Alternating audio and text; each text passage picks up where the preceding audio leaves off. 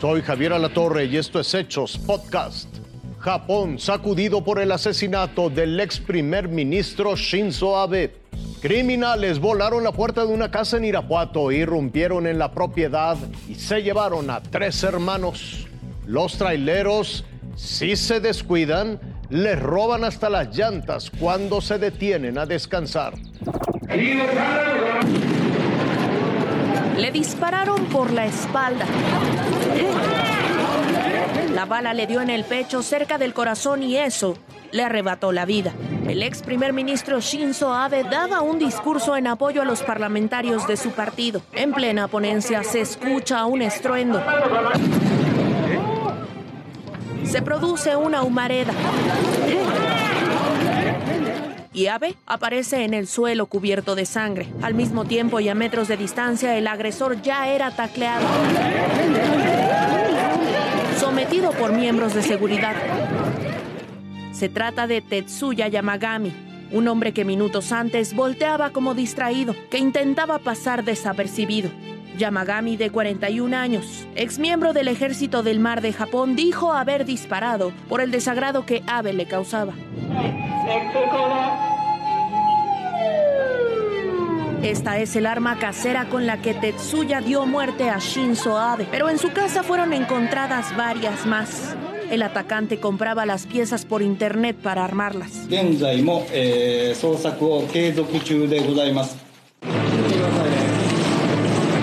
Rostro desencajado, Así llegó Aki Abe al hospital a despedir a su esposo, un divisorio político de 67 años. Shinzo Abe pertenecía al Partido Liberal Democrático de Japón y durante su segundo periodo de gobierno, que duró ocho años, estuvo implicado en escándalos de corrupción y fue llamado en repetidas ocasiones a comparecer ante el Parlamento, pero finalmente fue absuelto de culpa.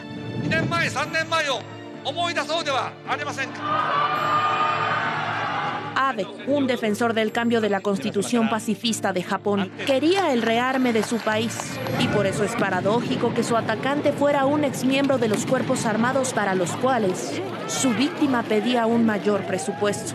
En Japón las armas de fuego están prohibidas y de los 21 detenidos en 2020 en relación con disparos, 12 eran criminales. A las 4.15 de la mañana del 20 de julio del 2020, los hermanos Edgar Giovanni de 34 años, Kevin Escobar de 32 y Juan Manuel de 27 años fueron privados de la libertad dentro de su propio domicilio. De acuerdo con familiares, siete hombres encapuchados pusieron un explosivo en la puerta de la vivienda en Colinas del Río en Irapuato para tumbar la puerta y poder entrar echaron como una bomba para poder abrir la puerta y meterse. Em, entraron primero por uno que estaba en, el sillón y luego dos que estaban en la, en la parte de allá arriba. Eh, mi nieta fue la que vio todos los hechos y el papá de ellos también. Una de las hijas de los tres hermanos de apenas 11 años presenció los actos de esa madrugada, donde a gritos pedía que no se llevaran a su padre. En eso entró un hombre encapuchado y que le, di, que le dijo que jaló a Kevin y que le dijo a la niña, no pasa nada, no te vamos a hacer nada. Y que le dijo mi nieta, ¿a dónde los llevan? Y que le dijo, no pasa nada, ellos este, van a estar bien y ya la niña se subió, se asomó por la ventana y dice que eran tres carros negros y un rojo y que en uno este, metieron a los tres. Por su parte, la Fiscalía de Guanajuato informó a través de su enlace de comunicación que este, como todos los procesos de personas desaparecidas, siguen su curso. Más sentía yo la vibración, pues yo pensé que era la vibración de donde pasaban los carros.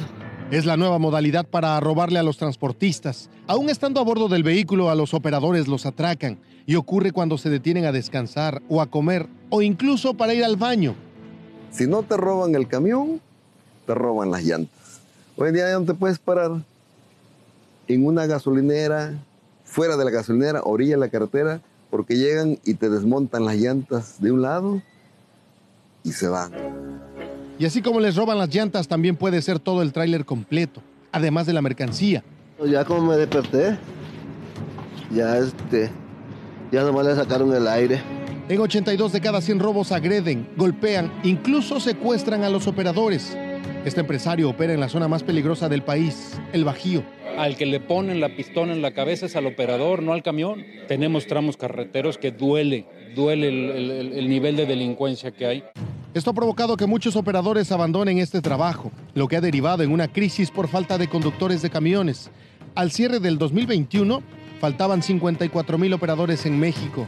Es un tema gravísimo, es un tema donde ha dejado de ser aspiracional la profesión.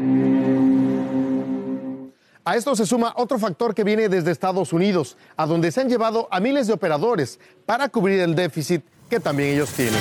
La información, Javier. Hasta aquí la noticia, lo invitamos a seguir pendiente de los hechos.